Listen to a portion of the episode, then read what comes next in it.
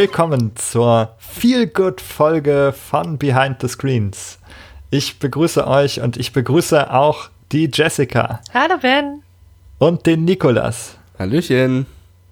Wir sprechen heute über Feel Good Games und wie könnte man eine Folge besser einleiten, als dass ich euch erzähle, dass wir alle ganz lustige Witze aufgeschrieben haben, die wir euch gleich vorlesen werden. Oh Gott, das wäre eine furchtbare Vorstellung von viel gut. Das haben wir Gott sei Dank nicht gemacht. Stattdessen haben wir uns überlegt, welche Spiele uns glücklich machen, damit wir uns, damit wir uns keine Witze aufschreiben müssen. Und du hast uns da gerade echt rangekriegt, Ben. ich dachte mir gerade, oh Gott, bitte keine Witze. Wir sind ein Impro-Comedy-Podcast. ja, wir satteln um. Ja, das war jetzt gemein von mir. Aber bevor ich zu viel Unsinn mache, frage ich euch erstmal, was ihr zuletzt gespielt habt, denn vielleicht war ja schon ein Feel-Good-Spiel darunter. Also, ich muss sagen, ich habe eigentlich nur Trash gespielt in letzter Zeit. Ich bin so von Trash zu Trash gehüpft irgendwie. Ich hatte nicht so richtig die Motivation, was äh, mit Hand und Fuß ein, ein Spiel frisch anzufangen. Und dann habe ich also ich habe Tower Defense Spiele auf meiner Switch äh, gezockt und zwar von der Kingdom Rush Reihe. Und hat es dich glücklich gemacht? Nein. Also mancher, manchjemand mag, also das Ding ist, ich hatte die teilweise schon mal auf dem Handy gespielt vor Jahren und das war wirklich nur so, mh, mm, ja, also in der Fantasie hat sich das irgendwie, äh, hat, das, hat, es, hat es mehr Spaß gemacht, als ich es dann tatsächlich nochmal in die Hand genommen habe. Und ja, ich glaube, damit bin ich äh, durch. Aber also ich, ich bin auch gerne offen für irgendwelche Vorschläge oder so. Also wenn ihr oder die Zuschauer, äh, die Zuhörenden äh, da irgendwie was haben, dann äh, schreibt uns das doch gerne irgendwie. Könnt mir auf Twitter schreiben oder es im Discord lassen. Also ich hoffe übrigens, dass wir keine Zuschauer haben, die hier mit versteckter Kamera uns über die Schulter schauen, während wir aufnehmen und dann unsere komischen Gesichter sehen, die wir, die wir machen, wenn wir podcasten. Vor, allem, vor allem, wenn Ben sagt, dass wir Witze aufgeschrieben hätten. Die Gesichter waren nicht schlecht, ja, also ja. Entsetzen, Panik. Da habe ich ausnahmsweise eine Bombe platzen lassen. Das ist ja normalerweise Jessicas Gebiet. Als Herrin der Zerstörung. Ja, ja, das ja. werde ich nicht mehr los, ich sehe es schon. äh, Jessica, du als Herrin der Zerstörung, äh, das haben wir festgestellt in unserer Folge über das Gamer Motivation Model, glaube ich, mhm. wo herausgekommen äh, ist, dass du eine Spielerin-Typ entsprichst, der gerne die Welt brennen sieht, will, dass Sachen explodieren, dass Bomben hochgehen, dass Sprengstoffe mit sich geführt werden, dass Katzen als Schalldämpfer verwendet oh werden oh und ähnliches. Was habe ich gespielt? Ja, ich habe mich natürlich direkt auf viel gut vorbereitet und habe total passend zum Thema Layers of Fear, The Cat Lady und Soma gespielt. Mm. also vielleicht nicht die klassischen Feel Good Games, aber es ist nicht, es ist nichts explodiert und tatsächlich hat auch nichts gebrannt bisher. Also doch nicht so viel gut. The Cat Lady befindet sich seit bestimmt äh, fast zehn Jahren in meiner Steam-Bibliothek, glaube ich. Aber ei, ei, ei. liegt auf dem Pile of Shame. Hm. Wir wissen also nicht, ob es dich glücklich machen würde, wenn du es spieltest. Ähm, so, jetzt müssen wir mit dem Quatsch äh, mal ein bisschen aufhören. Wir müssen den Quatsch wieder runterfahren, denn wenn wir mal gelobt werden von unseren Hörern und Hörern, dann meistens dafür, dass wir so unaufgeregt, analytisch, sachlich, fröhlich und freundlich über äh, Spiele und Psychologie sprechen. Und lass uns doch mal gemeinsam auf so eine analytische Ebene gehen und uns überlegen, was wir eigentlich meinen, wenn wir über Feel-Good-Games sprechen.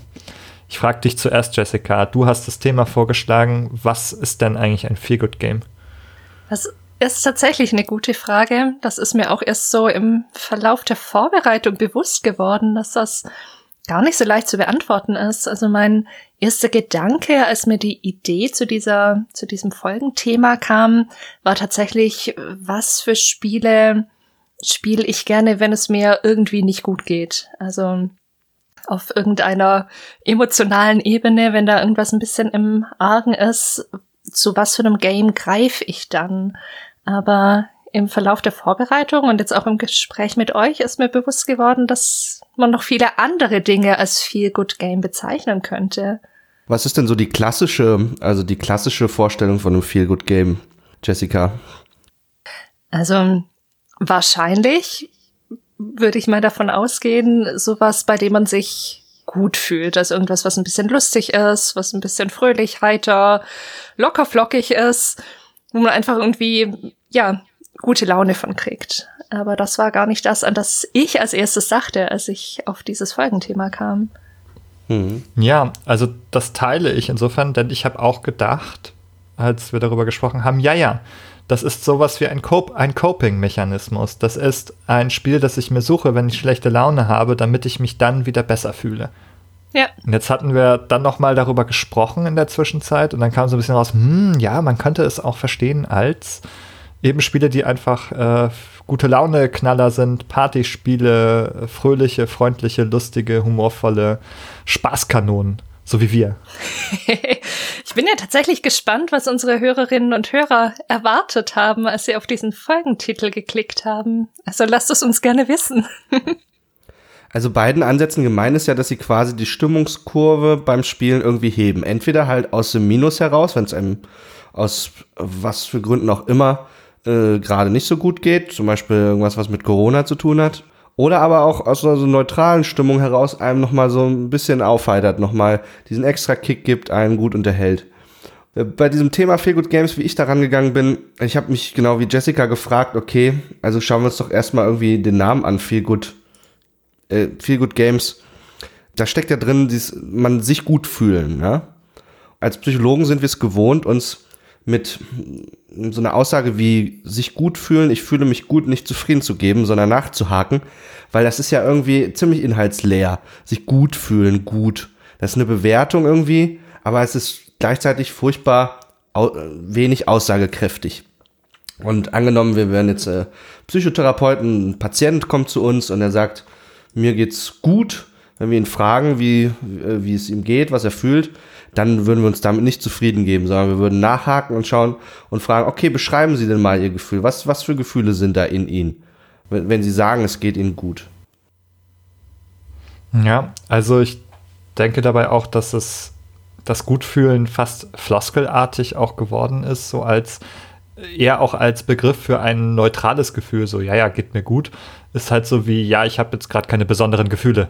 Lass mich in Ruhe. Frag mich das nach. ist vielleicht ein bisschen norddeutsch von mir, der letzte Teil, zu sagen, lass mich in Ruhe. Ich, ich habe keine Gefühle. ähm, genau, das ist eher vielleicht eher ein, ein Begriff für eigentlich etwas, was in Wahrheit eher neutral ist und vielleicht so ein bisschen als Euphemismus gefärbt dann ähm, positiv ausgedrückt wird.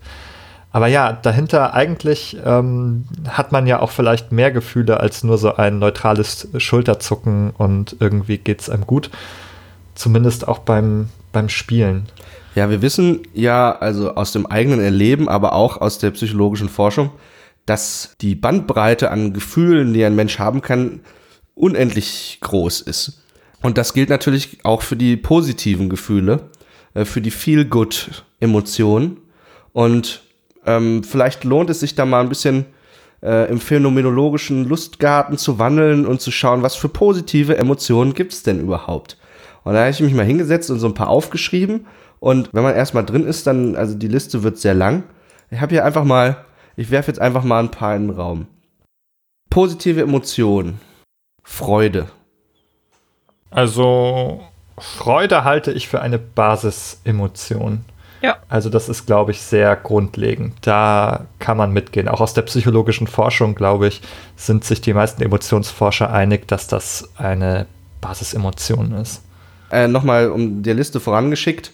Es geht um positive Emotionen. Das heißt, ähm, wir suchen keine äquivalenten Emotionen oder so. Also wir suchen keine Synonyme, sondern einfach alle möglichen Emotionen, die positiv sind. Und damit erfüllen sie äh, die, dieses Feel-Good-Kriterium. So, ne? Äh, deswegen schicke ich äh, der Freude hinterher äh, Hoffnung. Da würde ich jetzt sagen, aus streng psychologischer Perspektive, das ist keine Emotion. Hoffnung verorte ich im kognitiven Bereich. Das ist äh, also etwas positiv konnotiertes, ähm, vielleicht auch ein aufgeladener Begriff. Ähm, Hoffnung, da steckt viel drin, aber ich würde sagen, das ist eher etwas Gedankliches, Kognitives, wo man also einen Wunsch hegt, einen positiven Ausgang für eine Situation. Okay, gegen, Gegenbeispiel zum Thema Hoffnung als Gefühl. Du schreibst einen Liebesbrief an deine Angebetete, die dich bisher immer ignoriert hat, und nun erwartest du die Gegenantwort. Das, was da in dir stattfindet, wenn du dir vielleicht Chancen ausmalst, ist das ein kognitiver Prozess? Ist das nur gedanklich? Passiert da gar nichts in deinem Bauch oder am Herz oder so? Wenn du hoffst auf eine positive Antwort? Nein, ich glaube nicht. Da passiert alles mögliche Emotionale. In allen möglichen Körperteilen geht es dann drunter und drüber vielleicht. Genau, im Bauch und im Kopf. Zu Hoffnung. Also ich würde trotzdem sagen, Hoffnung ist der kognitive Teil. Die anderen Teile, ich würde das vielleicht noch mal sowas äh, beschreiben, sowas wie Euphorie vielleicht. Mhm. Also das ist ja vielleicht ein begleitendes Gefühl, äh, eine Euphorie eher. Mhm die vielleicht dann von diesem äh, Schriftstück begleitet wird. Die, also zum Beispiel kann ich ja auch, wenn ich äh, ein, ein neues Spiel gekauft habe und ich reiße gerade äh, die, die Folie vom, äh, von der Spieleverpackung und ich habe da ganz lange drauf gewartet. Zum Beispiel Cyberpunk 2077, wenn das rauskommt im Dezember. Falls es rauskommt, dann werden, glaube ich, ganz viele Leute die Hoffnung haben, dass dieses Spiel sehr gut ist. Und sie werden ein Gefühl der Euphorie vielleicht verspüren, wenn sie die Spieleverpackung öffnen. Und wenn sie dann eine positive Spielerfahrung haben, werden sie möglicherweise auch befriedigt sein. Also Befriedigung, sich zufrieden fühlen mit etwas. Auch eine positive Emotion. Ich habe euch gerade einfach sehr interessiert zugehört und dachte, ich schau mal, was da so passiert, wenn ihr zwei ja. euch bettelt. Ich hatte jetzt gerade so die Befürchtung, dass wir hier vollkommen abdriften, wenn wir so weitermachen. Mhm. Aber Befriedigung, also ich, also die Sache ist, das Problem ist, jedes Mal, wenn Nikolas irgend so ein Wort sagt, denke ich mir, ist das überhaupt eine Emotion? Ist das überhaupt ein Gefühl? Also da bin ich mir auch bei Befriedigung, also es ist irgendwie eine, also Befriedigung ist irgendwie was Affektives. Es ist schon fast auch sowas wie eine Sättigung und eine Art der also etwas, das mit Grundbedürfnissen zusammenhängt, die gestillt und befriedigt sein können. Das, das ist eine Assoziation, die ich dazu habe. Ja, ich glaube, dass das Spannende an, an dem Punkt, an dem wir gerade sind, wo wir ja tatsächlich auch so ein bisschen am uns schwer tun sind, was tatsächlich jetzt streng genommen in Anführungszeichen so eine Emotion ist, ist auch was, was ich auch vor allem in der frühen Emotionsforschung auch so niedergeschlagen hat. Also dass das auch bis heute, glaube ich, in manchen Emotionsmodellen wirklich gekämpft wird, ob das jetzt eine Emotion ist oder nicht, weil das ja nichts ist, was man so richtig gut messen kann. Also es gibt natürlich schon Veränderungen im, in der Gehirnaktivität bei verschiedenen Emotionen, aber es ist glaube ich, immer noch super schwer bis vielleicht ganz unmöglich, nur anhand von, von irgendwelchen bildgebenden Verfahren oder irgendwelchen EEGs oder sowas tatsächlich zu entscheiden, in was für eine Emotion ein Mensch gerade ist. Und ich glaube, das schlägt sich ein bisschen in dem nieder, was, was hier gerade zwischen uns passiert, dass wir uns dass wir nicht genau festmachen können, was jetzt wirklich eine Emotion ist und auf welcher Ebene wir das eigentlich festmachen. Mhm. ich glaube, das ist auch ein Problem damit, dass wir natürlich mit Alltagsbegriffen jonglieren. Ja. Und die sind ähm, in gewisser Weise unscharf, weil das sind ja keine wissenschaftlichen Begriffe, die eine etwas, hoffentlich etwas schärfere Definition haben als unsere Alltagsbegriffe, sondern die sind halt irgendwie gewachsen und wir beschreiben auch manchmal mehrere Dinge und verschiedene Dinge. Und deswegen, glaube ich, hat man Schwierigkeiten bei dieser Zuordnung. Vielleicht nur, um das kurz einzuwerfen. Also, das ist tatsächlich eine uralte Diskussion in der, äh, oder ein Streit und oder ein, eine, eine wissenschaftliche Auseinandersetzung auch, was dazu zählt. Vielleicht können wir nur, also ich würde einmal einschieben, den, den Paul Ekman, ein ähm, Forscher, der schon sehr früh ähm, sogenannte Basisemotionen postuliert hat, auf die man sich dann plus minus auch ein bisschen einigen konnte in der Forschung. Und neben Freude sind das noch Wut, Ekel, Furcht, Verachtung, Traurigkeit und Überraschung. Das würde jetzt bedeuten, also zum Beispiel bei Überraschung, finde ich, kann man auch schon drüber streiten, ob das ein Gefühl ist. Wenn ich das so lese, denke ich so, ist das eigentlich ein Gefühl? ist das eine Emotion? Oder haben sie sich, haben sie sich nicht eine Kognition dabei ähm, äh, untergejubelt, Herr Eckmann?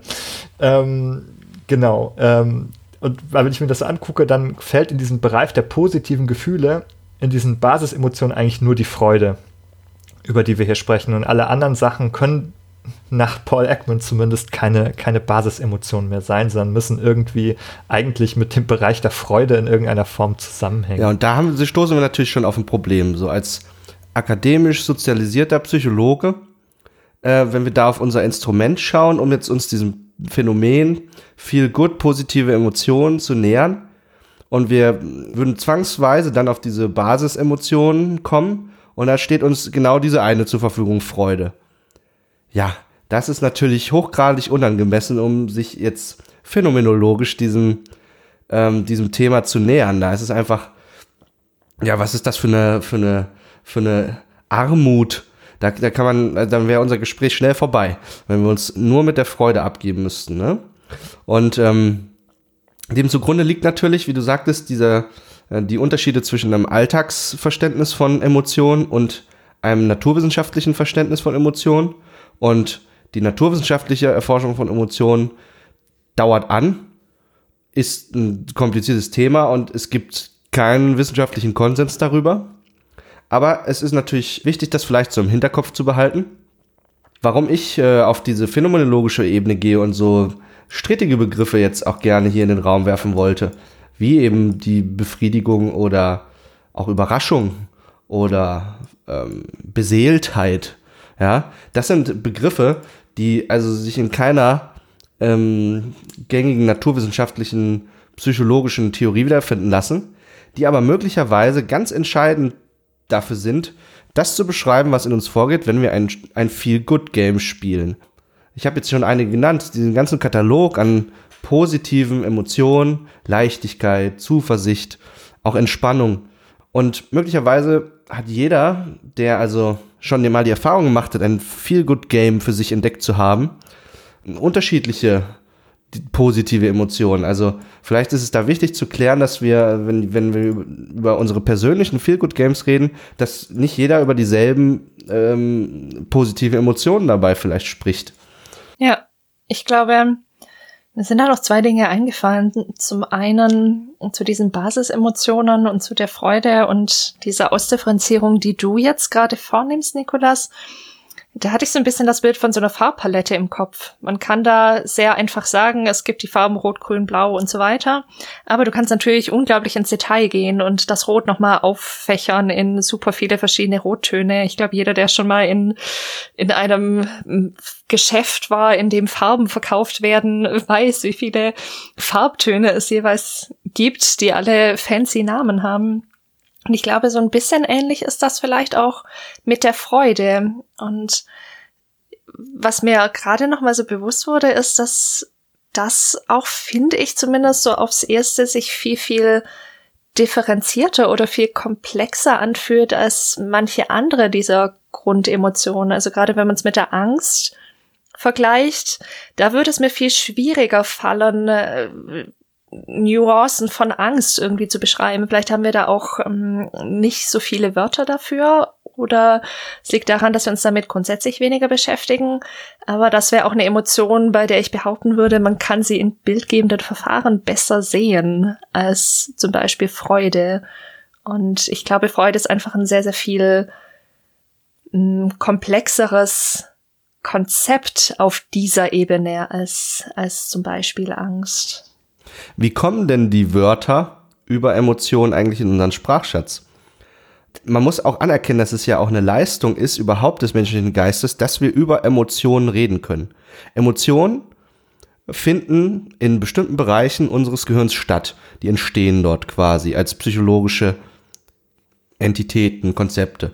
Ja, und dabei gibt es also Gründe anzunehmen, dass nicht ein einziges äh, universelles Emotionssystem für alle Emotionen zuständig ist, sondern dass möglicherweise einzelne Emotionen, darunter die, die, die äh, Furcht als eine der besterforschtesten, dass die möglicherweise äh, eigene Systeme im Gehirn zur Verfügung haben. Nun ist es ja interessant, dass unser Sprachsystem, wieder ein ganz anderes System, Zugriff hat auf Daten darüber, wie wir uns fühlen und dass wir, die, dass wir denen Ausdruck verleihen können, und zwar mit so einer reichhaltigen Sprache, mit so vielen Wörtern für positive Emotionen, wie, ich, wie, ich, wie wir gerade schon einige genannt haben. Das ist doch eigentlich echt bemerkenswert. Ich würde gerade noch mal einen, einen Hinweis eingeben, denn ich bin mir nicht so sicher, ob die, die Ebenen sozusagen klar sind, wenn wir über Emotionen sprechen. Du hast gesagt, sie entstehen, äh, sie entstehen im Gehirn oder da gibt es funktionale Systeme. Äh, wir wissen, dass es auch um diese, um diese Arten von Beschreibung und Zuordnung durchaus verschiedene Ansichten auch in der Wissenschaft gibt. Ich, also was ich damit meine ist, eine, eine Emotion ist ein subjektiv erfahrbares Gefühl sozusagen. Also das ist etwas, was in unserem Erleben vorhanden ist. Also ein, also im weitesten Sinne eine psychologische äh, Kategorie ist sozusagen, genauso wie eine Farbe. Das ist jetzt, für uns ist das, ist das irgendwie schon wieder ein normaler Gedanke, aber für die Hörerinnen und Hörer da draußen vielleicht nicht unbedingt, weil man im ersten Moment denkt, ja, ne, mein Gefühl ist da und die Farbe ist da, die sehe ich ja, mein Gefühl, das fühle ich ja und so weiter. Aber dass es halt alles Dinge sind sozusagen, die für uns als psychologische Kategorie äh, entstehen. Und man kann man kann die sozusagen wenn man bildgebende Verfahren aus den Neurowissenschaften verwendet, kann man die Bereichen des Gehirns zuordnen, die dann typischerweise aktiv werden. Also da kann man dann auf diesen Gehirnbildern, äh, Scans, äh, da gibt es dann immer so also wie so Karten quasi, wo dann einige Teile leuchten und einige Teile äh, dunkler sind. Und dann sagt man, aha, also da, wo wir Aktivität feststellen, das ordnen wir dann auch irgendwie ähm, dieser Sache zu. Aber man muss natürlich sagen, dass, dass es trotzdem gewisse Strittigkeit hat. Ähm, also entsteht das da oder was bedeutet das eigentlich, dass Teile des Gehirns aktiv sind, wenn wir gleichzeitig angeben, ein ein subjektives Erleben von etwas zu haben. Denn dieses subjektive Erleben ist irgendwie, glaube ich, schwer greifbar. Das macht irgendwie diese psychische Realität für uns aus. Und es ist vielleicht auch, also, ne, ihr wisst es auch, ist vielleicht ein bisschen reduktionistisch, wenn man irgendwie so einen leuchtenden Punkt auf einer, auf einem Gehirnscan hat und sagt, aha, da ist sie ja. Äh, die Angst. In ja. der Amygdala sitzt sie. Ja, ja. Da leuchtet sie, die kleine Amygdala da geht die Furcht an wie ein Lämpchen. ähm, genau, und das wollte ich eigentlich nur noch mal hineingeben als Gedanken. Äh, Nochmal zurück zu der Frage, wie die, wie die Wörter über Emotionen halt in unseren Sprachschatz kommen.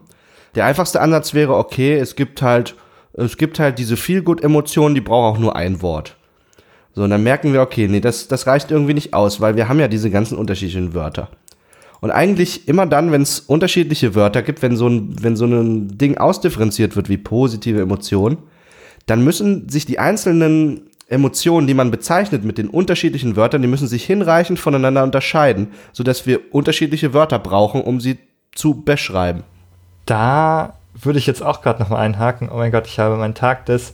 Aber ist es nicht so, dass, ähm, und das, was ich diesmal sagen möchte, ist, ähm, dass es, glaube ich, auch eine gesellschaftliche und soziale Konstruktion ist, worauf man Aufmerksamkeit legt zur Differenzierung. Und dass es auch ein gewisses gesellschaftliches oder soziales äh, Lernen mit beinhaltet, diese Sachen dann zu unterscheiden, die man in Begriffen trennt.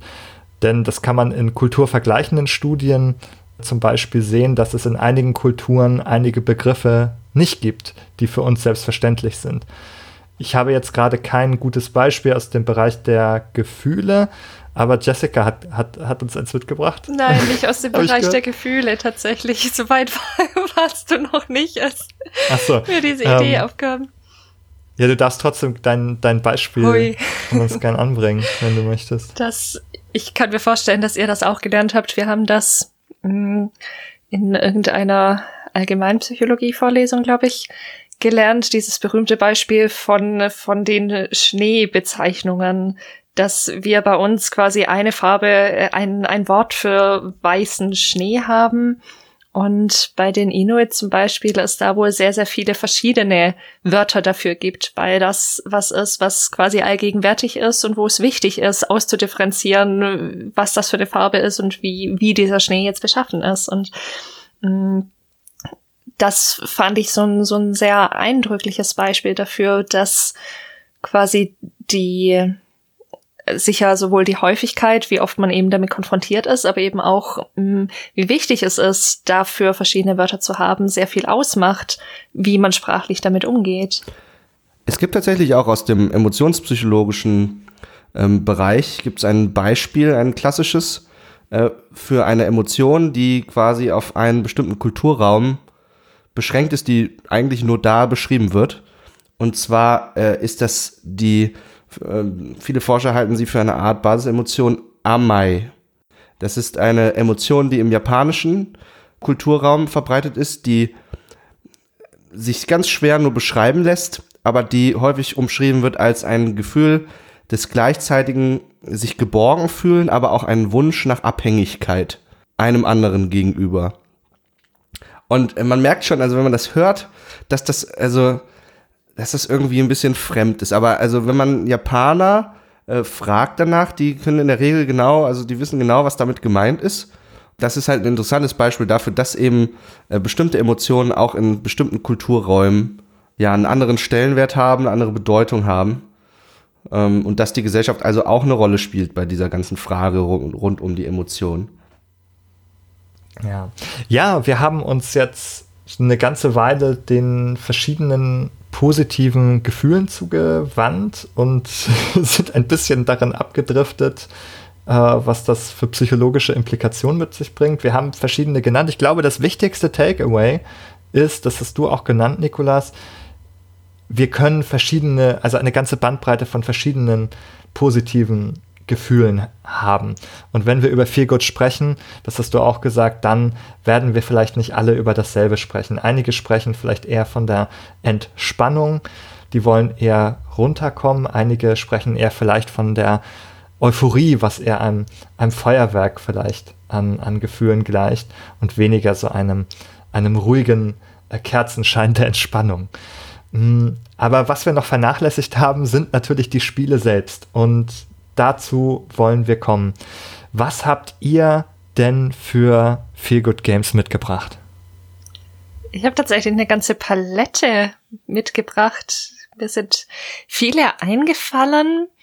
Tatsächlich habe ich gar nicht alle bisher wirklich rausgekramt, wenn ich das Gefühl hatte, mir geht's irgendwie nicht so gut, aber eben drüber nachdenken ist bin ich drauf gekommen, dass das Spiele sind, die sich dafür vielleicht auch eignen würden. Ich werfe jetzt einfach mal das erste rein. Das war für mich Flower. Da spielt man oder steuert man quasi einen Windhauch, der zuerst in, in einer Naturlandschaft zugegen ist und man sammelt quasi Blütenblätter ein und erweckt die Landschaft wieder zum Leben und zum Blühen. Und nach und nach verlagert sich das Ganze so ein bisschen in eine Stadt hinein, die wieder zum Leben erweckt werden muss. Und ich habe mich bei diesem Spiel irgendwie sehr beflügelt gefühlt. Ich fand, das hat was sehr Schöpferisches und so was sehr Lebendiges. Also dieses Graue quasi so wieder zum Leben zu erwecken. Und es gibt auch einen Level, in dem man dann Wiesen einfärben kann also als Windhauch kann man natürlich dann auf jede Ebene, in jeder Höhe fliegen und auch über die Wiesen streifen. Und das hatte für mich so, so ein ganz großes Gefühl von Freiheit und von Kreativität und von sowas Lebendigem. Und ja, ich habe mich richtig gut gefühlt beim Spielen. Äh, mich würde jetzt interessieren, ob du das sozusagen eher ausgewählt hast, um na, aus so einem Tief ein bisschen rauszukommen oder bist du da schon mit guter Laune zu dem Spiel hingekommen? Mm, es ist schon eine Weile her, dass ich das gespielt habe. Ich kann mich tatsächlich nicht genau dran erinnern. Es war, ich habe da glaube ich auch nicht wirklich drüber nachgedacht. Das war einfach ein Moment, in dem ich mir dachte, so, jetzt wird Flower gespielt. es kann sein, dass ich das gerade frisch gekauft hatte und dann gleich neugierig war Das kann ich gar nicht mehr so genau sagen, aber ich kann es mir in beiden Situationen vorstellen. Also sowohl, wenn es mir schon gut geht, dass ich da einfach Lust habe, das quasi noch ein bisschen zu steigern, als auch in ja Situationen, in denen es mir nicht so richtig gut geht. Ich meine, auch das ist natürlich ein kann ein breites Spektrum sein und es mag an manchen Stellen vielleicht eher passen als an anderen, aber ich glaube, es geht grundsätzlich in beiden Segmenten. Aber das ist schon etwas, was für dich grundsätzlich funktioniert. Also ich mache das jetzt an diesem Beispiel gerade mal fest, aber ich, für mich steht die Frage halt noch sehr im Raum. Ja. Also wenn du schlechte Laune hast, würdest du dir zum Beispiel ein Flower greifen? Das habe ich mir jetzt mal vorgenommen, weil, wie gesagt, bei Flower habe ich es noch nicht ausprobiert, weil mir das erst so im Nachhinein aufging, dass, dass es mir wirklich gut ging, als ich das gespielt habe. Mm, es ist schon was, was ich mir, was ich mir gut vorstellen kann, dass das bei mir funktioniert. Also ich habe nachher auch noch andere Beispiele dabei, die ich auch schon ausprobiert habe, aber äh, Flower würde ich da sehr gute Gewinnchancen zu rechnen. Ja, vielleicht hilft es uns auch bei dieser Trennung noch ein bisschen zu bleiben, also zwischen Spielen, die ich mir suche, wenn, wenn ich nicht so gut drauf bin, und Spielen, die ich mir sozusagen eher bei besserer Laune suchen würde. Ja. Da, Nikolas, hast du noch eins, hast du ein Spiel aus der Kategorie, das du dir suchen würdest, wenn du nicht so gut gelaunt bist? Tatsächlich nicht, und das hat, glaube ich, folgenden Grund. Also ich bin kein Videospieler, der sich, ähm, der so sich so ein Spiel so instrumentell greift, um quasi seine Laune irgendwie wieder ein bisschen zu heben. Und zwar, ich, es gibt, also ich habe mich gefragt, in welchen Situationen habe ich denn überhaupt äh, gedrückte Laune? Äh, häufig, äh, wenn ich, also sagen wir mal, oder oder richtig schlechte Laune sogar, wenn ich schlechte Laune habe, dann liegt das meistens daran, dass ich irgendetwas auf Halde liegen habe, irgendeine Aufgabe, irgendeine wichtige Sache, die ich noch nicht erledigt habe und wo sich dann langsam so ein schlechtes Gewissen breit macht, dass ich die noch nicht, dass ich die noch nicht ähm, erledigt habe. Ja, und da, dadurch entsteht dieses schlechte Gefühl. Und äh, wenn ich mir in so einem Moment ein Videospiel greife, dann hilft das überhaupt nicht dabei, diese schlechte Laune wegzukriegen, sondern dann wird das äh, schlechte Gewissen eigentlich nur noch größer. Und dann wäre das Ziel also dieses Feel Good Games äh, verfehlt. Ich bin tatsächlich ein Spieler, der sich mehr so aus so einer neutralen oder gehobenen Stimmung heraus seine Feel Good Games greift und spielt, um dann seine Stimmungskurve aus dem Neutralen nochmal richtig hochzuheben und sich gut zu fühlen.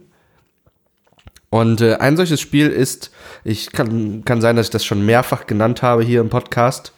Das ist äh, The Elder Scrolls 4 Oblivion was neben einem Feel-Good-Game für mich auch eines meiner Lieblingsspiele ist, wo möglicherweise auch eine Konfundierung vorherrscht.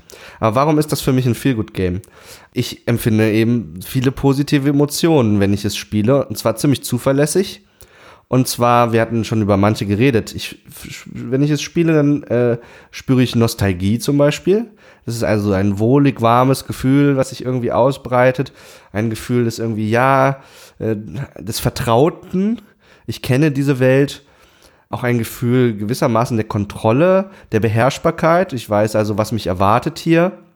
Nur muss man wissen, ich modde dieses Spiel. Also ich reiche es durch zusätzliche Inhalte an, bis es also an Reichhaltigkeit quasi explodiert.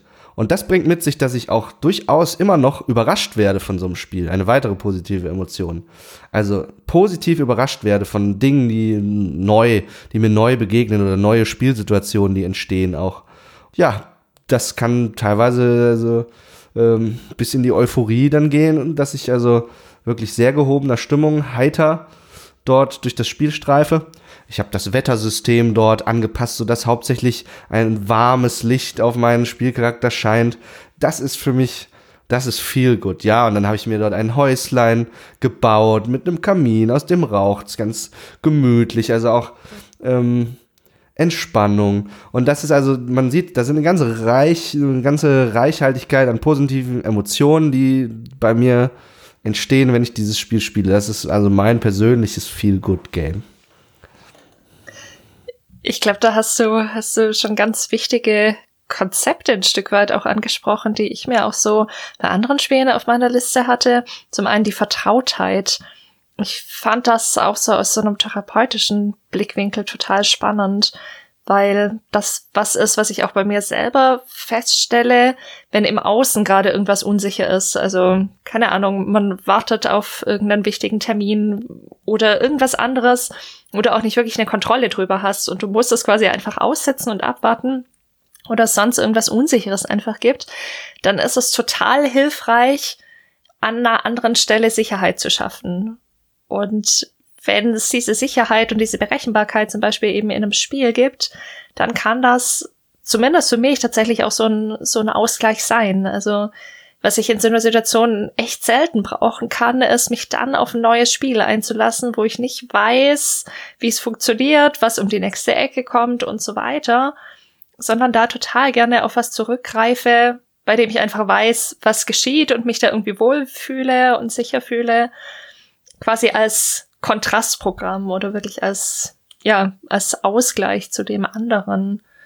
Und der zweite Punkt, der mir noch kurz dazu einfiel, du hast ja auch das Wort Nostalgie angesprochen und du sagtest ja, dass Nostalgie bei dir oder diese, du die Elder Scrolls vor allem dann spielst, wenn du eigentlich schon in einer mindestens neutralen Stimmung bist.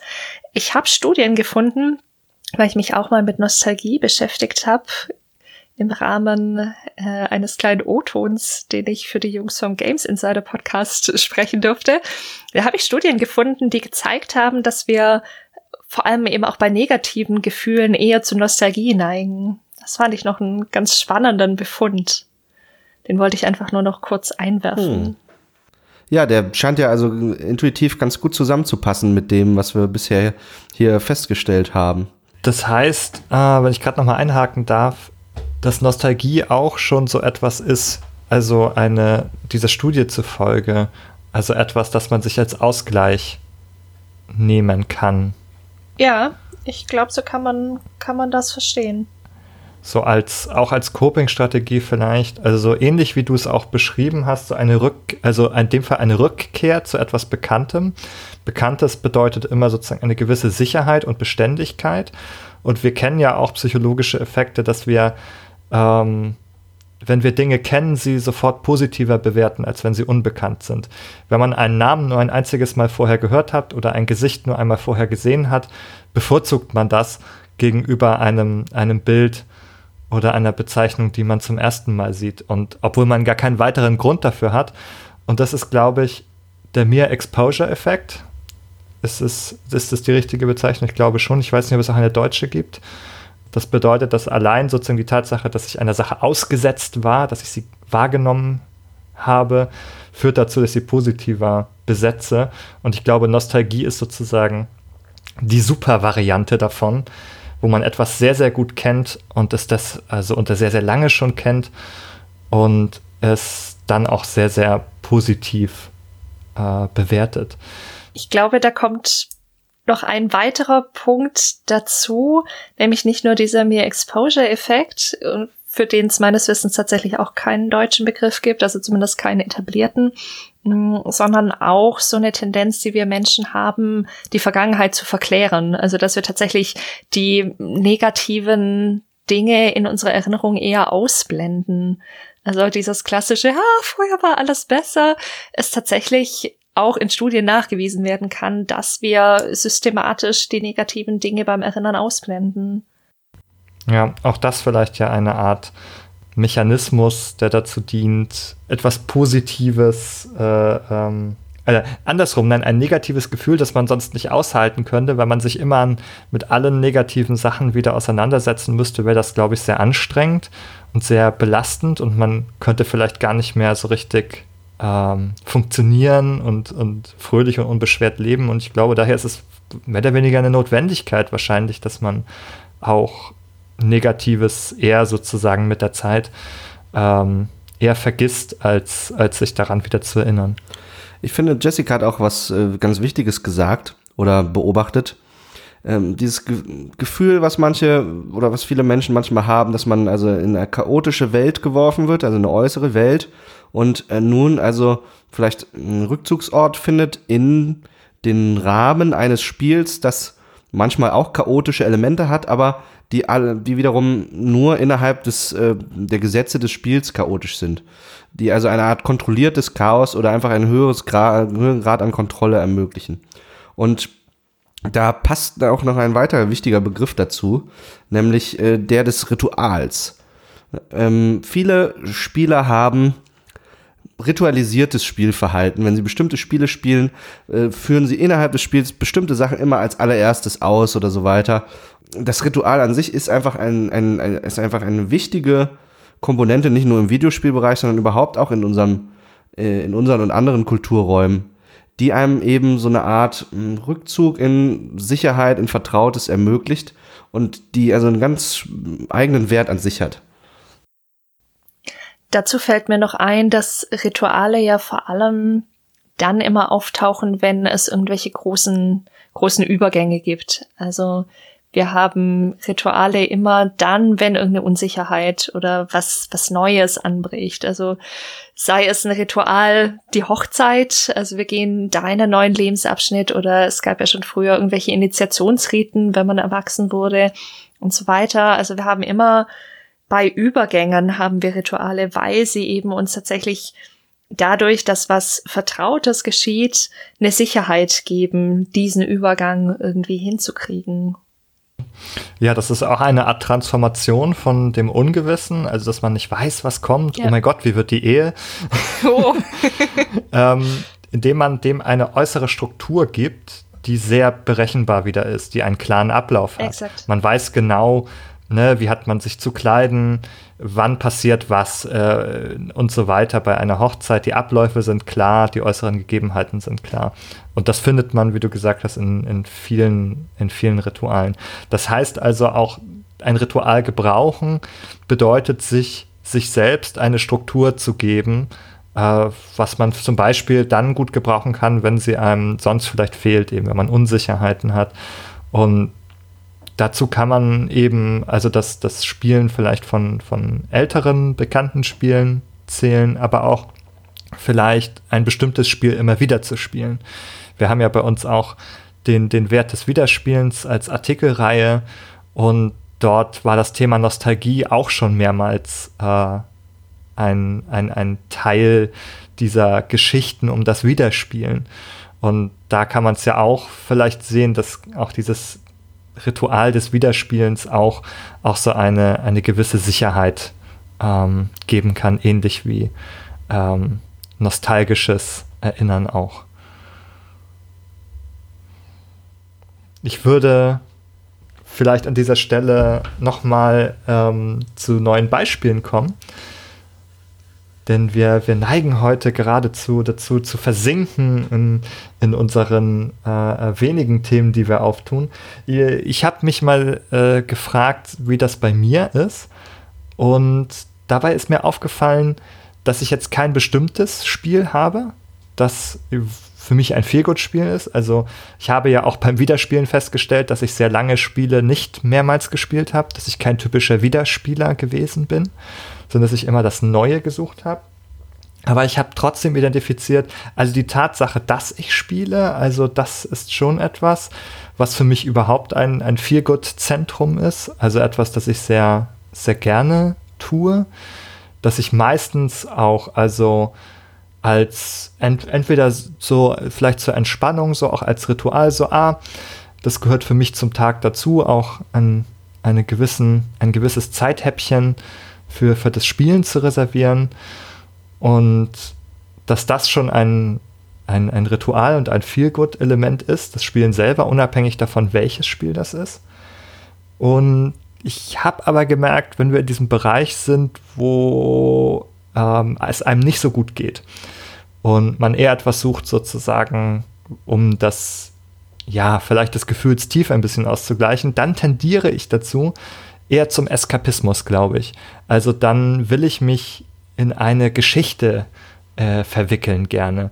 Also etwas, das mich mehr, mehr vereinnahmen kann als ähm, vielleicht die, die ähm, negativen Gefühle, die ich gerade habe. Wenn ich irgendwie vielleicht über etwas traurig bin, dann sage ich, ah, gib mir eine Geschichte, die mir irgendwie andere Gefühle gibt. Und gerade beim Spielen ist man mitunter sehr involviert und wenn ich da eine gute Geschichte habe, also vielleicht ein Life is Strange oder so könnte ich mir vorstellen, oder ein Rollenspiel, das, das mich in die Welt einsaugt, das sind, glaube ich, Dinge, die, die für mich irgendwie wirken würden, wenn ich schlecht drauf bin. Das ist super spannend, weil, also ich kann das, kann das sehr gut nachvollziehen erstmal und mir ist gerade aufgefallen, dass du das sagtest, dass, glaube ich, in beide Richtungen äh, viel Good Games wirken können. Also es ist wohl in die Richtung, die du gerade genannt hast und die man, und das meine ich jetzt nicht abwertend, auch wenn der Begriff oft negativ konnotiert ist, die man als Eskapismus bezeichnen könnte. Hm, wie gesagt, ich finde den Begriff schwierig, weil er, glaube ich, bei vielen Menschen eher erstmal so eine Abwertung beinhaltet, die ich, die ich tatsächlich gar nicht sehe, sondern ich glaube, Eskapismus kann, kann sehr gesund sein manchmal und ich bin da durchaus auch eine Verfechterin in bestimmten Situationen. Ich meine, wir haben da auch in unserem Gaming und Isolation in unserer Folge darüber gesprochen. Hm. Aber ich, ich merke bei mir tatsächlich, dass ich manchmal in Situationen, in denen es mir nicht gut geht, mir dann auch ein Spiel suche, die das diese Emotion noch mal quasi verstärkt. Also, das mich dazu bringt, mich damit noch mehr auseinanderzusetzen und dadurch quasi im Sinne einer in Anführungszeichen Katharsis sich auch noch mal was lösen kann. Das ist sozusagen so wie bei, bei Liebeskummer noch die Herzschmerz-Songs dazu zu hören. Unter Umständen ja.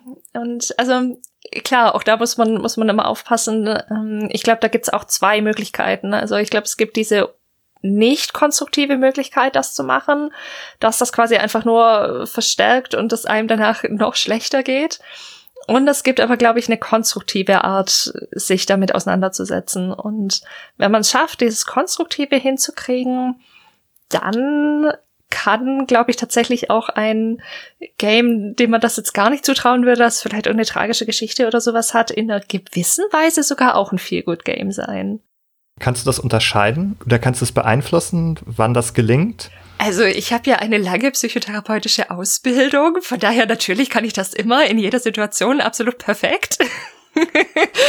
Nein, natürlich nicht, ist, ist klar. Aber mh, mm, also ich, ich würde schon sagen, dass ich oft oder meistens relativ schnell merke, ob das gerade, ob das gerade in die richtige Richtung in Anführungszeichen geht. Ich glaube, ich kann das nicht immer davor sagen, aber es ist auch sehr schwer zu fassen.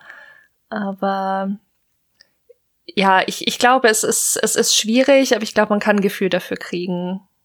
Ich weiß, es hilft sehr wenig, aber es ist sehr, sehr schwer, das wirklich, wirklich konkret irgendwie in gute Worte zu fassen. Mhm. Also wahrscheinlich ist es auch ein bisschen subjektiv, also Total. was man persönlich braucht. Ja. Und ja. da muss man wahrscheinlich auch selber sehr gut im Reflektieren sein, um das ja. herauszufinden.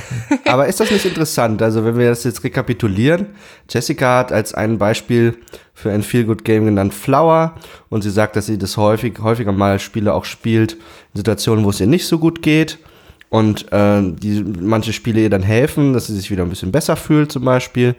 Ich habe erzählt, dass ich also das nicht so mache und eher so aus einer neutralen oder positiven Haltung heraus mein Feel Good Game Oblivion starte. Und Benny erzählt, dass er eigentlich kein klassisches Feel Good Game hat. Also unterschiedlicher könnte das Ganze ja nicht ausfallen, finde ich ja ganz großartig in dem Moment jetzt hier.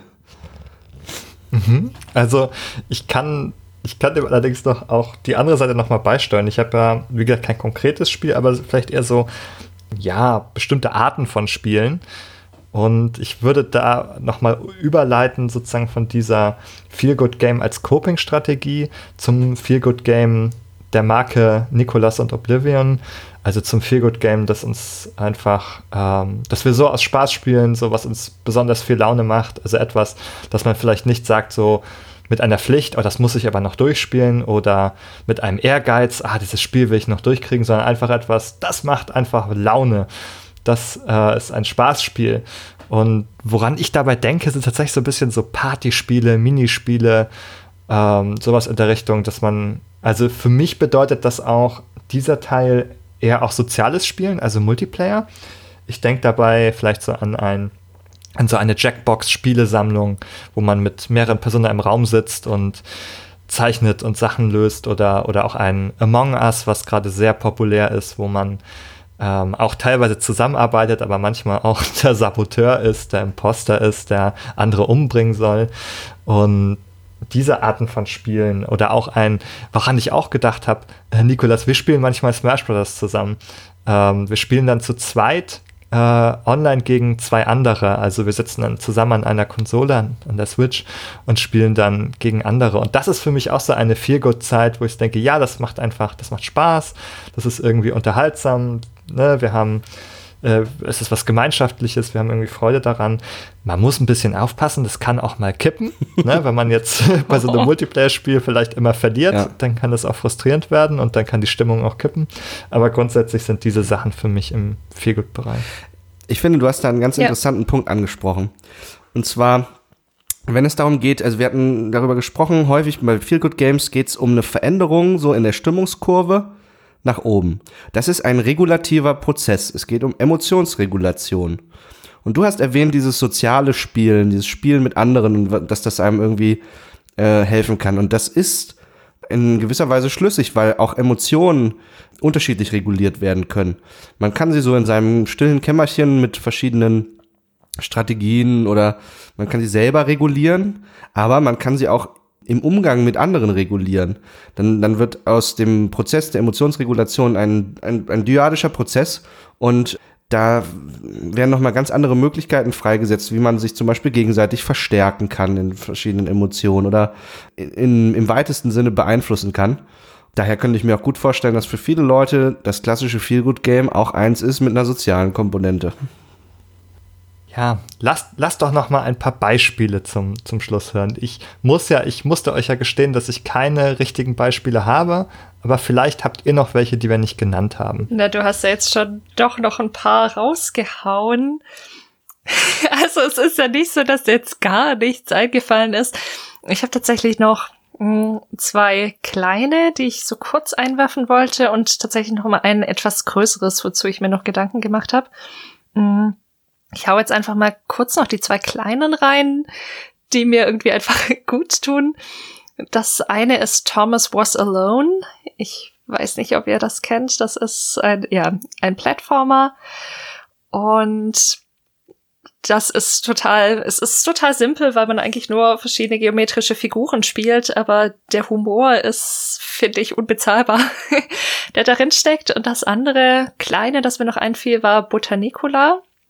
Das ist ein Point-and-Click, wo wir wieder bei unserem letzten Folgenthema sind, äh, wo man Baumkreaturen spielt, die den letzten Samen vom Heimatbaum retten müssen.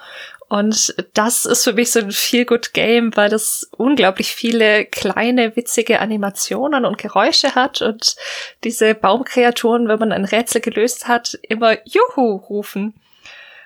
Und das ist einfach unglaublich, ja, also es macht einfach ein gutes Gefühl in dem Moment, wenn, wenn so kleine nette Dinge passieren und man so kleine Dinge findet und äh, ja, so explorieren kann. Das ist einfach, ist einfach schön. Also so ein kleiner Seelenwärmer, finde ich. Das kenne ich von meiner Freundin Ellie, wenn die verschiedene Spiele spielt und die, die stößt in den Spielen auf so dropsige kleine Figuren, die lustige Bewegungen machen oder so. Dann, dann ist ein ekstatisches Giggeln bricht dann los und das, da habe ich den Eindruck, das ist ein Feelgood Game gerade für sie. Juhu! Ja. Benny, du meintest, du hast kein Feelgood Game, aber da ein bisschen irritiert mich das, weil, also ich, ich erinnere mich mal, äh, du bist ja schon, schon, schon länger im Videospieljournalismus äh, unterwegs und hast auch über viele Jahre lang erfolgreich und tust es auch weiterhin äh, eine, ein anderes Webseitenprojekt äh, betreut, das Daily D-Pad. Wir verlinken das hier natürlich unter der Folge, könnt ihr mal reingucken. Und ich erinnere mich, dass ich da vor Jahren mal also ein Review gelesen habe, das du geschrieben hast, über ein 3DS-Spiel und zwar Kirby Triple Deluxe. Und beim Lesen dieses Reviews hatte ähm, ich werde jetzt hier nicht spoilern, aber also äh, es lohnt sich, das mal äh, unterhaltsam zu lesen. Da hatte ich definitiv ja. den Eindruck, dass du, dass das ein Feelgood Game für dich war, dass du äh, richtig gute Zeit hattest, als du das gespielt und gereviewt hast. Vielleicht gibt es ja diese Feel Good Games, aber sie sind hier, äh, äh sie fallen dir gerade nicht ein oder äh, sind bei dir irgendwie anders abgelegt im Kopf. Aber also checkt, checkt das Review mal aus, liebe Zuhörer und Zuhörerinnen. Wir verlinken das hier drunter unter der Folge. Ich meine, ich habe auf jeden Fall Spiele, die mir gute Laune machen. Ich, die meisten Spiele machen mir gute Laune. Wenn sie es nicht machen, spiele ich sie einfach nicht mehr. Das wäre nochmal so ein letzter Diskussionspunkt im Übrigen, auf den wir zurückkommen könnten. Denn ich habe mich gefragt, also wenn jetzt ein Spiel einem keinen Feel Good gibt, also kein gutes Gefühl gibt, also warum sollten wir das dann eigentlich überhaupt noch spielen? Nicht, dass das nicht auch vorkommen kann, aber das würde ich nochmal so als Frage in den Raum werfen. Also zu dem Kirby konkret, ja, das hat mir, glaube ich, schon Spaß gemacht, aber es wäre auch nichts, wo ich sage, das ist eine Art von Spaß, zu der ich immer wieder zurückkehren würde. Sondern das ist halt eher so, ja, das hat mich überrascht, das hat mich, das hat mir Freude gemacht, ähm, das war auch irgendwie humorvoll. Hm, das würde für mich jetzt aber nicht irgendwie so als Rückkehr funktionieren sondern da ist es dann zu sehr, ah, das kenne ich schon, das wird jetzt bei mir nicht nochmal die gleiche Begeisterung irgendwie auslösen wie beim, wie beim ersten Mal, glaube ich. Ja, das ist so der Grund, warum ich jetzt, also auch Spiele, die mir so Freude gemacht haben, nicht unbedingt ähm, wieder einsortieren würde als, als Feel-Good-Game, das auf meiner inneren Liste steht, das ich immer wieder rauskramen würde. Es ist ja auch nochmal spannend, weil es nochmal so ein Punkt zum Wert des Wiederspielens ist, also, dass, dass man es einfach nicht gleichsetzen kann. Aber ich wollte, wollte gerne noch ein, mein letztes Spiel in die, in den Ring werfen, das mir einfiel, das ich glaube ich auch schon an zig Stellen erwähnt habe. Ich weiß gar nicht, ob es auch schon hier im Podcast passiert ist. Naja, wahrscheinlich schon. Und zwar geht es da um Sansara, The Hidden Portal. Das ist ein, ah, vielleicht habe ich es, oh, vielleicht habe ich es auch noch nicht erwähnt. Sehr schön. Das ist ein, glaube ich, auch relativ unbekanntes Spiel aus den 2000ern, ein Adventure. Und das ist eigentlich eine Märchengeschichte, also wirklich so klassisch mit, ne, mit hübschen Landschaften, mit Zwergen, mit Kobolden, mit Feen und sprechenden Eulen und solchen Geschichten. Es ist aber längst nicht so kitschig, wie es klingt.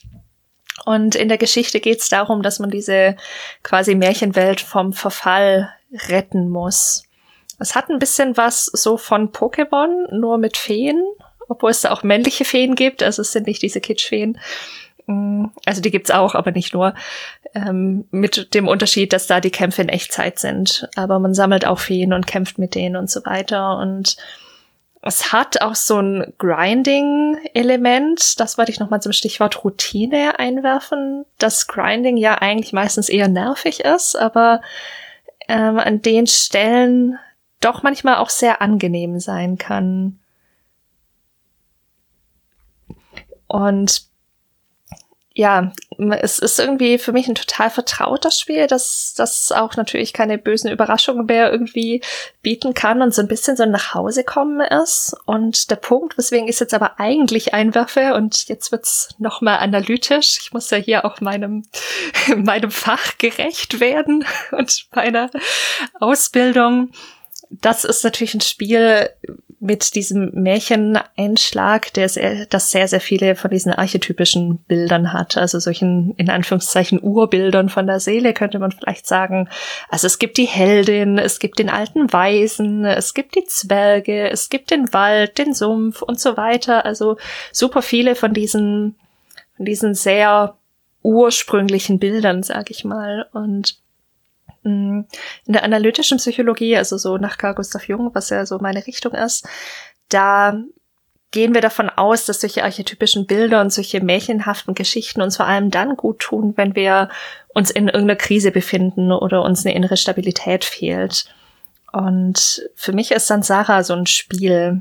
Ich habe da noch ein Zitat ausgepackt vom Eugen Drewermann. Das ist auch ein ähm, Psychoanalytiker, der zwar nicht aus der jungianischen Ecke kommt, aber sich auch viel mit Märchen beschäftigt hat.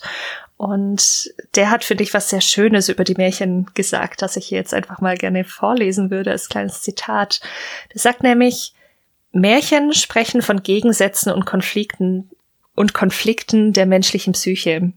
Sie beschreiben in zeitlosen Bildern den mühsamen Weg, den es kostet, von einem Kind zu einem Erwachsenen zu werden. Sie schildern die Belastungen und Schwierigkeiten, die jemand aus den Eindrücken seiner Kindheit ins Leben mitnimmt und in irgendeiner Weise überwinden muss. Sie zeigen, wie das Ich eines Erwachsenen sich aus seiner seelischen Einseitigkeit und Starre lösen und zu sich selbst hinfinden kann. Und in all dem vermitteln sie den Mut, trotz aller Angst und Schuldgefühle an die Berechtigung des eigenen Lebens zu glauben und bedingungslos der Wahrheit des eigenen Herzens zu folgen. So sind die Märchen in sich selbst Wegweiser und Richtmarker des Unbewussten. Also ich habe tatsächlich, also Zitat Ende, ich habe tatsächlich auch zu Sansara eine Literaturarbeit im Rahmen meines Studiums geschrieben. Die habe ich bisher nicht veröffentlicht, aber vielleicht, vielleicht können wir es irgendwie in die Show Notes packen. Wo ich mich quasi wirklich noch mal intensiver damit auseinandersetze, was an Bildern in diesem Spiel steckt. Und ich habe für mich gemerkt, einfach dadurch, dass es eben so eine hellen Geschichte ist, dass das einfach sehr, sehr wohltuend sein kann, sich in bestimmten Situationen in so eine Märchenwelt auch zu begeben. Ich glaube, das ist was, was wir ähm, als Erwachsene oft vielleicht so ein bisschen abtun. Also als Erwachsener, da spielt man irgendwie was, was Vernünftiges, aber doch nichts, was irgendwie so was Märchenhaftes ist und man schaut sich auch keine Märchenfilme mehr an oder sowas. Höchstens mit den Kindern, aber ich glaube, das ist was, was wir oft unterschätzen. Und früher war es ja auch so, dass Märchen sich auch Erwachsene erzählt haben. Das ist erst, erst in letzter Zeit zu so eher so einem Kinderding geworden. Und das ist aus so einer psychotherapeutischen Perspektive eigentlich sehr schade. Ja, danke Jessica für diese Eindrücke. Das scheint mir ein sehr reichhaltiges Thema zu sein. Vielleicht rechtfertigt das ja sogar eine eigene Folge. Uh, sehr gerne. Wenn äh, die Zuhörerinnen und äh, Zuhörerinnen das interessiert, können ihr es gerne in die Kommentare auch schreiben. Ähm, das gilt natürlich für alle Dinge, die wir hier besprechen. Ich möchte kurz nochmal auf eine Äußerung von Benny zurückkommen. Äh, Benny sagte, ja, also irgendwie, wenn wir Videospiele spielen, fühlen wir uns doch eigentlich irgendwie alle gut und sind dann nicht alle Spiele irgendwie Feel Good Games. Das ist natürlich eine Einladung zum Differenzieren. Es gibt ja auch ähm, Spiele, die im klassischen Sinne eigentlich keine positiven Emotionen bei einem auslösen. Horror Games. Äh, Horrorspiele, ja. Wobei das ist ein Grenzfall. Also da gibt's ja, also die Ekstase dort, die ekstatische Angst und Freude, dass das, das also so überfließende Übergänge dann, wenn man sich gerne erschrecken lässt. Nee, aber ich dachte mehr an so Beispiele wie zum Beispiel ähm, das Indie-Game Papers, Please, wo man schwierige moralische Entscheidungen die ganze Zeit trifft und eigentlich immer nur Bauchschmerzen hat mit dem, was man da tut, was kein klassisches, viel, keine viel gut Emotion ist. Da gibt es nämlich viele Gegenbeispiele, die eine interessante Erfahrung darstellen, wenn man sie spielt, die aber eigentlich einen nicht sich gut fühlen lassen, während man, äh, während man sie spielt. Das Gespräch, Nikolas, äh, darum, ob jetzt alle Spiele äh, Spaß machen können oder viel gut sind, das erinnert mich tatsächlich an eines unserer ersten Gespräche über Behind the Screens, weil damals haben wir tatsächlich überlegt, eine Folge über das Thema Spaß zu machen. Und ich glaube, wir haben uns Tage und Nächte daran ausgebissen, äh, zu überlegen, ist auch etwas, also ist etwas Spaß, das eigentlich keine Freude macht und nicht positiv ist, aber das wir trotzdem gerne tun? Oder ist eine auch eine negative Katharsis? Ist das, zählt das eigentlich auch zu Spaß an etwas haben? Ist das trotzdem positiv, obwohl es negativ ist? Warum durchleben wir negative äh, Gefühle und bewerten das aber irgendwie positiv und machen das gerne? Und da gibt es irgendwie also tausend und ein Punkte, wo man bei diesem Begriff des positiven Gefühls und des Spaßes an äh, interessante Probleme kommt. Und ich glaube, dass es hier irgendwie gerade ganz ähnlich bei der Frage ist, dass, gibt es einem ein gutes Gefühl, ein schlechtes Gefühl zu haben? oder, ja. ähm, oder auch äh, diese, das Beispiel Papers, Please, gibt es einem ein gutes Gefühl, sich damit auseinanderzusetzen mit diesen schwierigen Sachen? Hat, also, oder die Frage ist, was, also was zieht man daraus und kann das auch viel gut sein? Und also ich glaube, die Feelgood-Frage beantwortet sich eher individuell, aber das ist ein ganz interessanter Punkt, wo wir jetzt wirklich an die, an die Grundlagen daran kommen, warum wir irgendwie etwas, etwas spielen und was wir daran empfinden. Und ich glaube, das können wir nicht ganz auflösen in diesem Augenblick, aber ich empfinde das gerade als total interessant, da noch, da noch weiter drüber nachzudenken. Also auf, ich, ganz ehrlich gesagt, ich finde, das ist so ein bisschen, das ist, da überdenkst du diese Sache zu sehr. Wenn du, wenn du also doch, wenn du überlegst, ob Papers, Please vielleicht doch ein viel Good Game sein könnte, auch für irgendjemanden, da, das ist, das ist ja auf so einer Metaebene, hast du argumentiert. Aber für mich ist das weit vom Gefühl weg. Also wenn ich wirklich auf die Gefühlsebene gehe und mir Papers, Please anschaue, dann stellt sich die Frage für mich nicht, ob das ein Feel Good Game sein kann oder nicht. Hm, ich gebe dir da einerseits recht und andererseits, da werfe ich jetzt auch noch mal so ein vielleicht analytischen Hot Take ein, der, der auch ein bisschen an das anschließt, was ihr auch schon gesagt habt und was, glaube ich, vor allem Ben auch schon so ein bisschen eingeworfen hat. Ich glaube tatsächlich aus dieser Perspektive, dass wir unbewusst sowieso immer das Spiel auswählen, das uns gerade in irgendeiner Weise gut tut. Was genau das gut tut und das viel gut in dem Fall bedeutet, ist sicher sehr individuell und auch sehr situationsabhängig. Aber ich glaube, dass wir quasi schon unbewusst auswählen, was, was wir gerade spielen. Ich glaube nicht, dass es eine völlig zufällige Entscheidung ist, wenn wir zu einem Spiel greifen. Das ist schon ein interessanter Gedanke nochmal. Würde aber auch bedeuten, dass es alles, also es ist ja eine sehr funktionale oder nutzenorientierte Denkweise. Andererseits, wenn man sagt, ich nehme immer das, was mir gerade, also einen Nutzen bringt. Ich muss, äh, gut, wenn ich drüber nachdenke, die Formulierung, so was mir gut tut, ist schon vielleicht ein bisschen positiver, aber es wirkt trotzdem auch ein bisschen nutzenorientiert sozusagen. Es gibt eigentlich gar nicht den Selbstzweck, sondern man wählt immer also das, was man gerade braucht. Dann sind wir ja eigentlich schon wieder bei den Spieltheorien, die es natürlich gibt. Ich weiß nicht, ob es klug ist, da jetzt auch noch so drauf einzusteigen. Es gibt da ja sehr, sehr viele Konzepte, was Spiel eigentlich ist und äh, wann, was für Arten von Spielen und so weiter. Aber ich glaube, auf einer Ebene zumindest sind wir einfach sehr nutzorientierte Wesen. Ich glaube, sonst hätten wir auch nicht überlebt. Jetzt mal platt gesagt. Und ich meine, wenn man es wenn man's genau nimmt, kann auch Spielen ein Nutzen sein. Also gerade wenn, wenn, wenn wir uns mit Spielforschung und solchen Dingen wirklich auseinandersetzen, mm, kann, glaube ich, auch Spielen zum Selbstzweck quasi schlussendlich doch wieder ein Zweck sein, der uns irgendwie gut tut.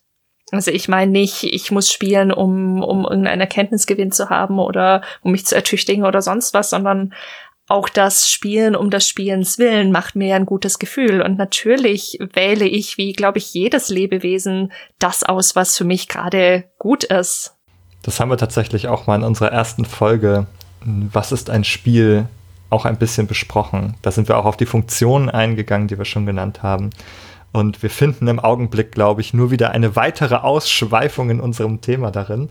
Deswegen würde ich noch einmal ein letztes Mal vielleicht zurückkehren ähm, zu, zum Kern des, des, der Feelgood-Spiele. Und zwar habe ich den Eindruck gehabt, dass ihr und auch ich diese Feelgood-Spiele eher so nach, ähm, wie soll ich sagen, ausgewählt haben nach Atmosphäre und Geschichte und Ästhetik. Und mich würde interessieren, ob ihr das Gefühl habt, dass es auch ein, eine Spielmechanik gibt oder ein, ein Mechanismus, der für euch äh, vielleicht ein Feelgood-Spiel ausmachen kann. Zum Beispiel bei dir, Nikolas, bei Oblivion ist es mehr so die Fiktion, die Welt, die Illusion oder es gehört auch irgendwelches Gameplay noch mit dazu? Boah, das lässt sich echt schwer trennen.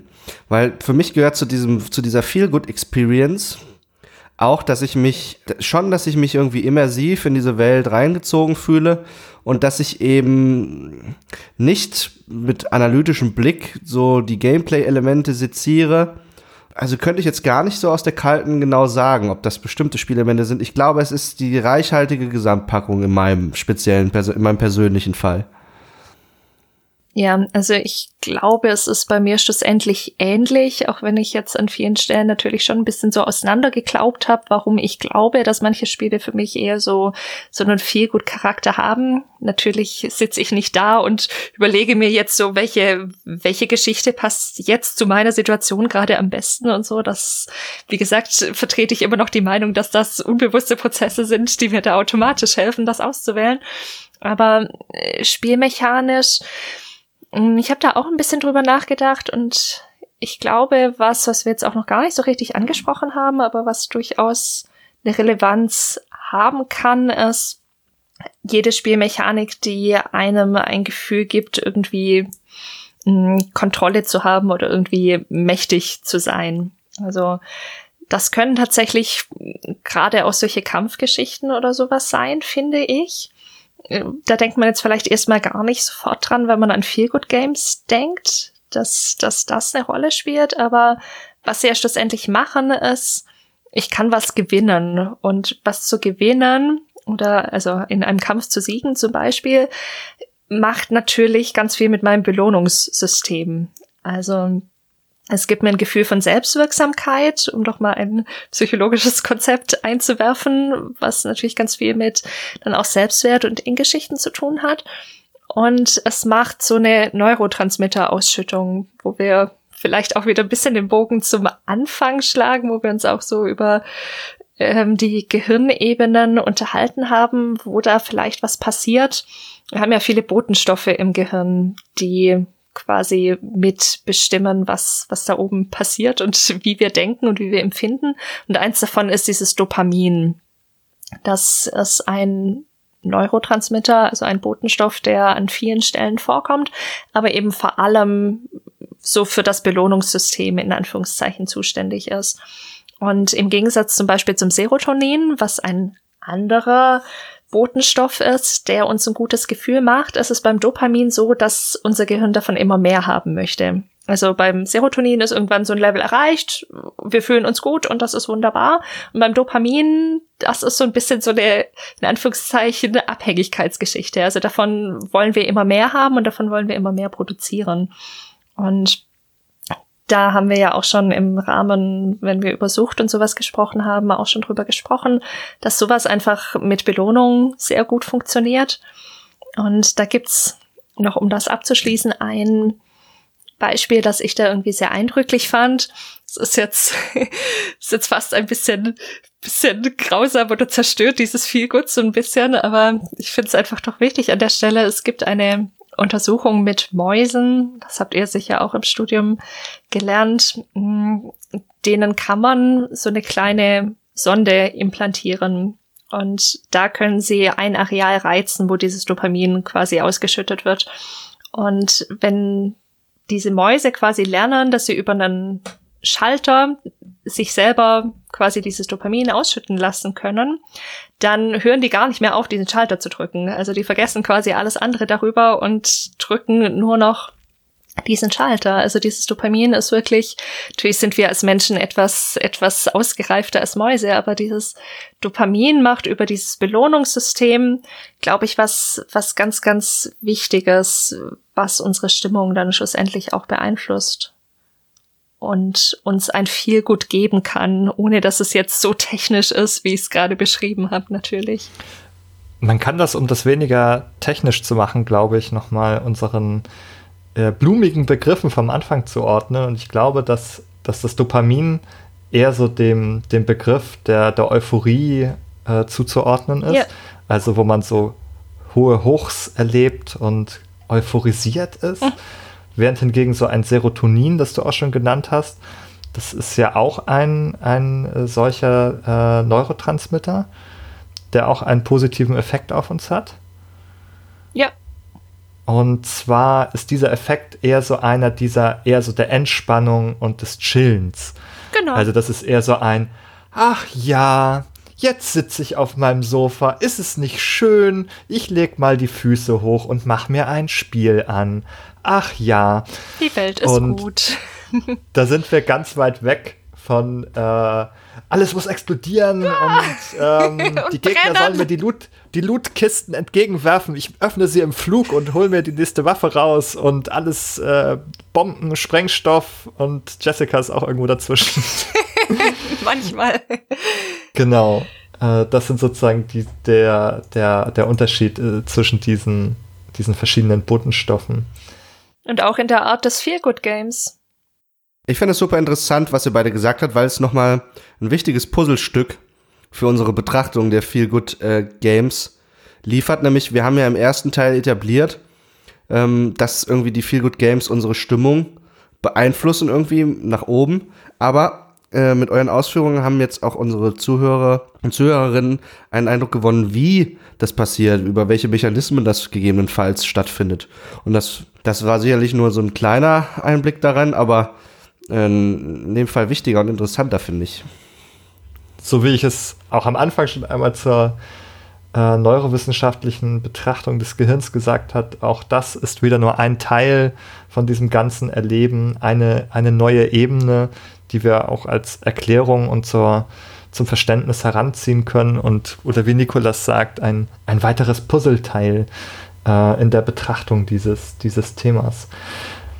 Und wenn ihr da draußen für unser Projekt Behind the Screens auch noch ein fehlendes Puzzleteil einsetzen möchtet, dann könnt ihr das machen, indem ihr uns einen Kommentar schreibt äh, unter diese Folge, indem ihr auf den Discord-Link klickt und uns auf dem Discord-Server besucht, mit uns diskutiert und uns eure Feel Good Games mitbringt und ähm, ein weiteres Puzzleteil, äh, von dem wir nicht genug bekommen können, also ein, ein vielteiliges Puzzle, das gar kein Ende nehmen kann, sind die positiven Bewertungen bei iTunes. Auch da könnt ihr weitere Teile einsetzen. Und ähm, wenn ihr euch selbst etwas Gutes tun wollt und auch ein bisschen mehr Dopamin ausschütten wollt, dann könnt ihr uns auch abonnieren. Nicht nur bei iTunes und Apple, sondern auch bei Spotify. Und wenn dann die nächste Folge in eurem äh, Podcatcher erscheint, erlebt ihr hoffentlich auch einen kleinen äh, Dopaminschub. Und ähm, bei mir ist es jetzt eher das sich langsam setzende Serotonin am Ende der Folge, wo ich mir denke, ach ja, wir haben es wieder geschafft und können die Füße hochlegen. In diesem Sinne, bis dahin. Tschüss, macht's gut. Auf Wiedersehen.